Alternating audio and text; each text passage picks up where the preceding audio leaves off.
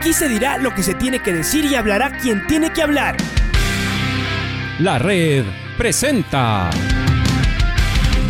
la charla del día.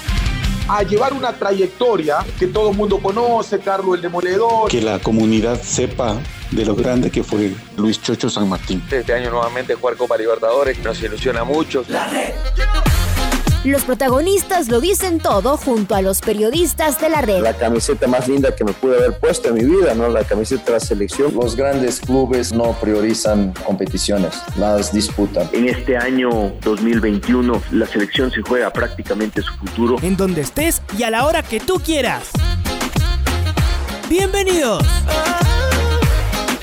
Mi estimado doctor, le llamamos también para conocer cómo será el proceso de inicio de temporada del plantel Camarata para, esta, para este año 2022. Buenas, buenos días. Buenos días, eh, Pato, ¿cómo estás? Un saludo a, a ti, a Alfonso, que tengan un saludable y próspero 2022, que sea sobre todo lleno de salud. Eh, sí, en realidad nosotros empezamos el día sábado que viene con los exámenes, vamos a hacer unos exámenes, eh, unos PCRs a todos los jugadores y exámenes de sangre. Y a partir del día lunes ya comenzaremos con los chequeos de pruebas de esfuerzo y ese tipo de y chequeos médicos en general. Eh, ¿Puede contarnos un poquito, puede contarnos un poquito, doctor Naranjo, cuáles son los, los chequeos, cuál es la rutina, digamos, que se hace con cada uno de los futbolistas en cuanto a estos? Sí, bueno, nosotros, nosotros vamos a iniciar con un PCR de antígeno a todo el personal incluido jugadores, haremos un examen, una biometría hemática, haremos unas pruebas para ver función renal, pruebas para función hepática, eh, haremos eh, eh, electrolitos y unas dos que tres baterías de exámenes clínicos más. Y posteriormente a eso hacemos los electrocardiogramas y pruebas de esfuerzo a cada jugador. ¿Hay algún jugador en especial que venga recuperándose alguna lesión que necesite como una eh, un tratamiento especial o una supervisión especial en estos chequeos médicos? En realidad no, no. Eh, bueno, estamos con Andrés Doña, que él está acabando su fase de recuperación de que claro que él como es conocimiento de todos, el primero tuvo una ruptura de ligamento cruzado anterior y posteriormente tuvo una ruptura del tendón de Aquiles de la, de la otro, del otro miembro inferior. Entonces él es el que está en proceso de recuperación y esperamos que para fines de, enero lo tengamos ya con el plantel. Después, eh, este, este tipo de exámenes, ¿qué tiempo prevé se tenga que, tomar? ¿En, ¿En, cuántos días eh, estaría todo el plantel examinado? Eh, yo estimo que en en total eh, de sábado, lunes, hasta una semana. En una semana, todos los exámenes. Los exámenes de sangre y los PCR haremos los sábados y las pruebas de esfuerzo y electrocardiograma haremos periódicamente de lunes a viernes. De todos estos años de experiencia, mi estimado doctor Naranjo, ¿qué se encuentra en estos exámenes eh, y, y, cuáles suelen ser las recomendaciones? no Porque a partir de aquí el preparador físico y el entrenador eh, planifican todo lo que es el trabajo de los de, eh, de, la puesta a punto física, ¿no? Sí, en realidad vemos cómo está la, la función renal, a ver si alguien necesita mayores mayor, mayor hidratación, vemos cómo está la función de el, el, el consumo del cómo está la parte muscular para ver a alguien si necesita un cuidado más específico y claro, en las pruebas de electrocardiograma y pruebas de esfuerzo para detectar cualquier pequeña anomalía que nos haga tomar alguna decisión como por hacer como por para hacer otro tipo de examen como un ecocardiograma, alguna alguna cosa que que se, se evidencie en el examen que se les haga, ¿no? Pero generalmente no hay no hay novedades, pero ese es un examen de rutina para ver por seguridad de los muchachos y por seguridad del del club, ¿no? Para tener todo en orden. Estamos en diálogo con el doctor Francisco Naranjo, médico de la Universidad Católica. Es aquí también en este inicio de, año cuando los cuerpos médicos tienen este trabajo que también suele ser eh, muy minucioso e importante porque sostendrá una buena parte de, la temporada. Francisco, un gran año también para usted.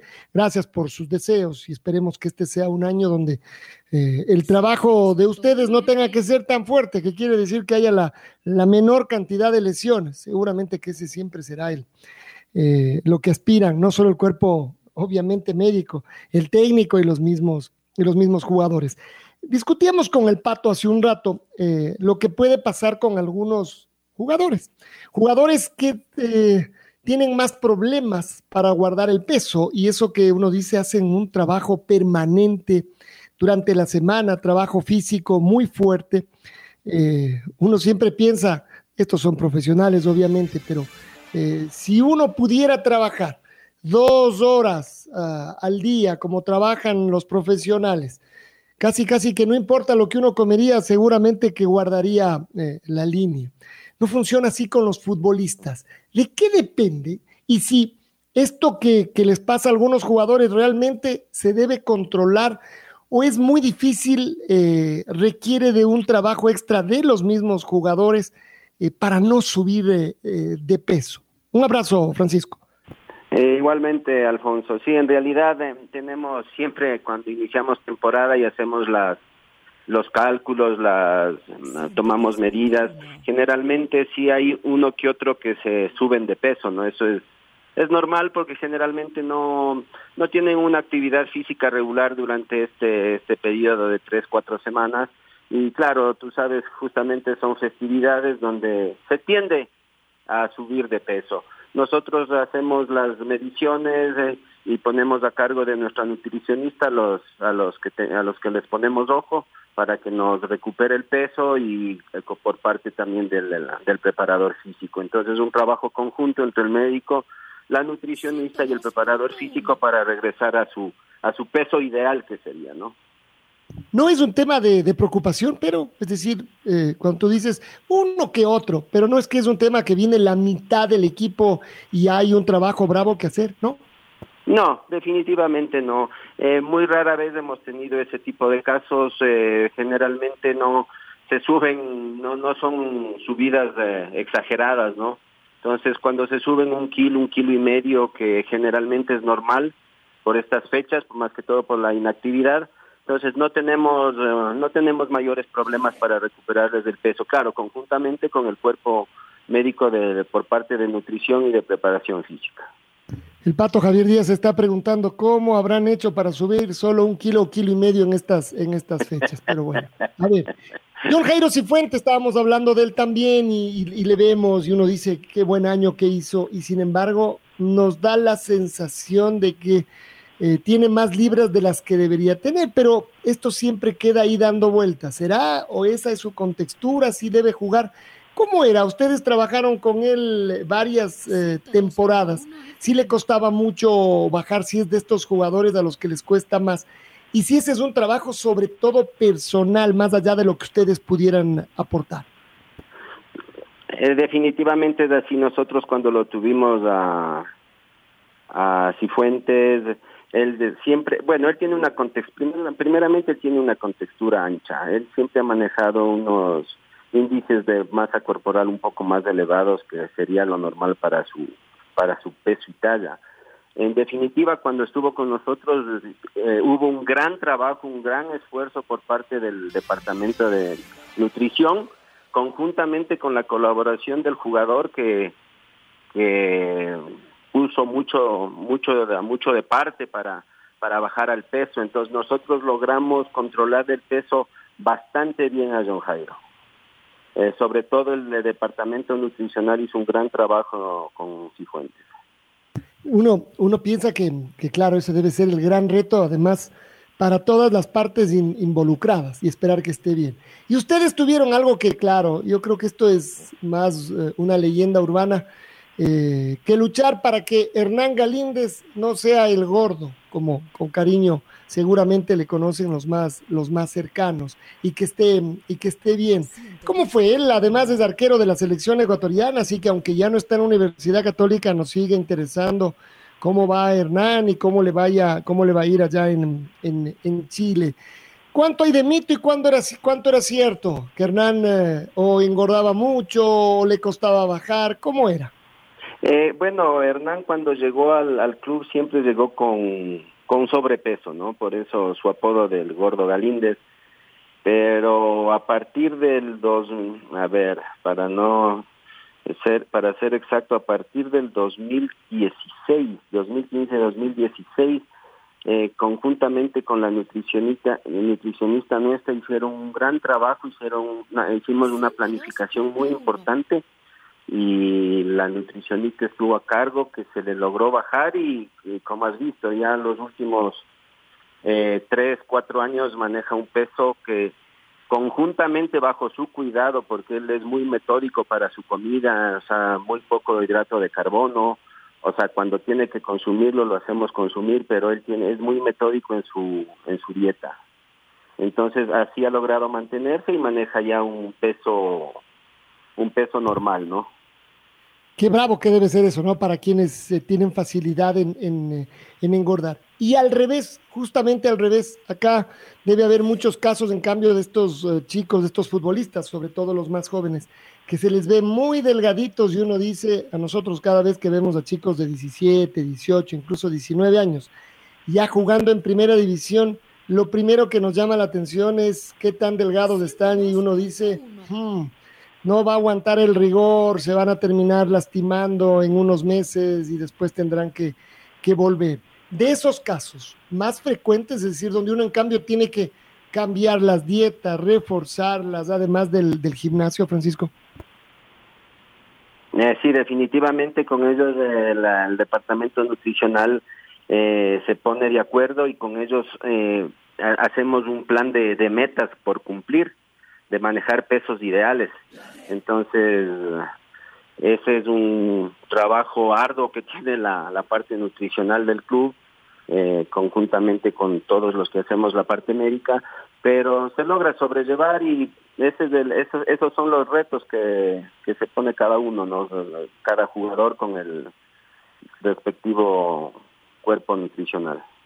Y en eso sí hay diferentes eh, características de, y, caracteres de, de, de, cada jugador, es decir, quienes eh, se, desde que son chicos encaran esta profesión diciendo yo necesito subir más masa muscular, necesito hacerme más grande y otros que dicen no, a mí me alcanza con lo, con lo que tengo, si soy buen jugador. Eh, ¿Ustedes tienen algo que decir ahí? ¿Pueden intervenir en algo? Sí, definitivamente sí. Si nosotros vemos que tenemos un, depende del puesto, depende de la posición, si tenemos un central que tiene muy, un, un índice de masa corporal muy bajo, nosotros tratamos de ajustarle para que sea competitivo en ese puesto, ¿no? Nutricionalmente. Que ese además debe ser también uno de los de las de las metas al comenzar el, el año. Comienzan el, el sábado. Los jugadores nuevos tienen que pasar por eh, un régimen diferente del de los que usted ya tiene fichas, doctor. No, generalmente no todos cumplen el mismo la misma planificación, ¿no? Y usted mencionaba, y esto sería lo último, que les hacen también estas placas, los electrocardiogramas, eh, que han sido uno de los temas que se fueron sumando y además de estos exámenes mucho más minuciosos para saber que no tienen problemas eh, cardiovasculares, entiende, entiende uno. ¿Cómo se maneja eso? Es decir, ¿cómo detectar si hay algún jugador que, porque además ha pasado, ¿no? Jugadores que vienen actuando por años y de repente uno dice, se le detectó esto, no puede jugar, tiene que hacer esos otros exámenes. ¿Cómo funciona ese protocolo? Sí, definitivamente esos son protocolos de, de manejo y por seguridad de tanto para el jugador como para el club tenemos que realizar un electrocardiograma, ver que no haya que no haya ningún problema de, arritmias, de bradicardias, taquicardias y aparte de eso se le maneja, se le realiza una prueba de esfuerzo, entonces igual se le hace un electrocardiograma en reposo, un electrocardiograma de esfuerzo y el profesional, es decir, el cardiólogo dedicado a este tipo de nos indica qué es lo que si hay alguna novedad en algún jugador y qué es lo que tendríamos que hacer con ese jugador. Por ejemplo, si alguien necesita un eco, aparte de lo que se hizo, un ecocardiograma para detectar algún problema valvular o alguien necesita un holter, un monitoreo de presión arterial, un monitoreo de su de su parte eléctrica del corazón. Entonces, es para, más que todo, para manejarnos bajo un protocolo de seguridad.